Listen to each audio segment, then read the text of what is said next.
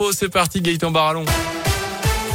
Et à la une, quelle mesure pour enrayer la cinquième vague? Le ministre de la Santé Olivier Véran tiendra une conférence de presse tout à l'heure à midi et demi pour détailler la stratégie du gouvernement en plein rebond de l'épidémie de Covid avec encore plus de 32 000 cas positifs chez nous hier. On devrait notamment savoir à quelle catégorie de la population la troisième dose de rappel sera désormais ouverte dans les prochaines semaines, peut-être à tous les adultes avec un délai raccourci entre le dernier vaccin et la dose de rappel 5 mois au lieu de 6.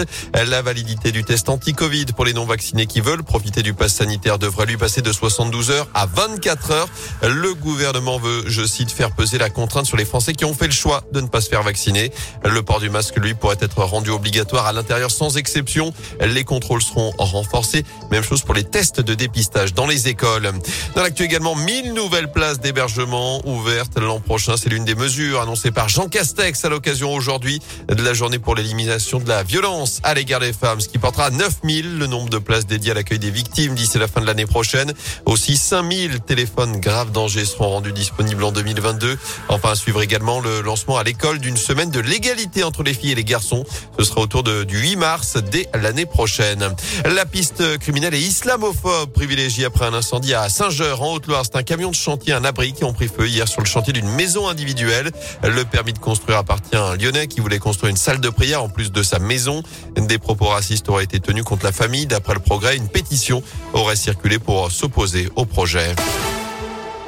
Des airs de présidentielle dans la Loire. Anne Hidalgo était en visite hier à saint La candidate socialiste poursuit son tour de France chez nous pour évoquer, je cite, les sujets de préoccupation des Français avec pour objectif de faire décoller surtout une campagne qui patine. La maire de Paris a d'abord rencontré son homologue stéphanois, Gaël Perdriau, avant de se rendre au CHU de saint puis au sein d'entreprises comme Focal, leader mondial du son, ou encore Webcam, une start-up orientée nouvelle technologie, une étiquette high-tech que l'on ne colle pas forcément à Saint-Etienne. Et cette visite dans la capitale de la Loire était pour Anne Hidalgo l'occasion de découvrir une ville en pleine mutation, loin des clichés parisiens. C'est vrai que Saint-Étienne a une histoire euh, industrielle, une histoire ouvrière, une histoire minière qui est très importante et je pense que c'est sûrement parce qu'il y a cette histoire-là qu'il y a des start-up avec les valeurs euh, portées. De l'histoire plus ancienne industrielle à la nouvelle économie qui se crée, je pense que euh, on n'est pas dans des ruptures ou des oppositions. Et c'est très intéressant de venir ici à Saint-Étienne voir aussi comment se réinvente l'activité euh, économique, de voir que les choses ne sont jamais figées. Et moi, je trouve passionnant de à la fois voir tout ça, mais aussi d'essayer de mettre en lumière tout ça. À noter qu'Anne Hidalgo a conclu sa visite à saint par une réunion publique à la maison de quartier de Solor avec près de 150 personnes réunies pour y assister.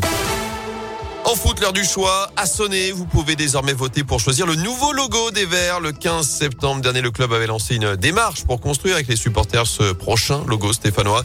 La phase de consultation a permis de recueillir plus de 12 000 avis. S'en sont suivis plusieurs ateliers avec 42 amoureux des Verts.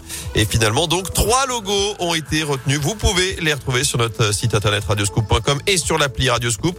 Et vous pouvez voter jusqu'à dimanche minuit pour élire celui que vous souhaitez qui sera euh, mis en, qui entrera en vigueur à partir de la saison 2000 2022-2023. Hier soir déjà, 10 000 votants se sont exprimés en seulement 7 heures. Un mot de Ligue des Champions avec euh, le PSG battu mais qualifié pour les huitièmes de finale. Hier soir, Paris dominé par Manchester City 2 buts 1 malgré l'ouverture du score de Kylian Mbappé. Les Parisiens assurés de terminer deuxième de leur groupe.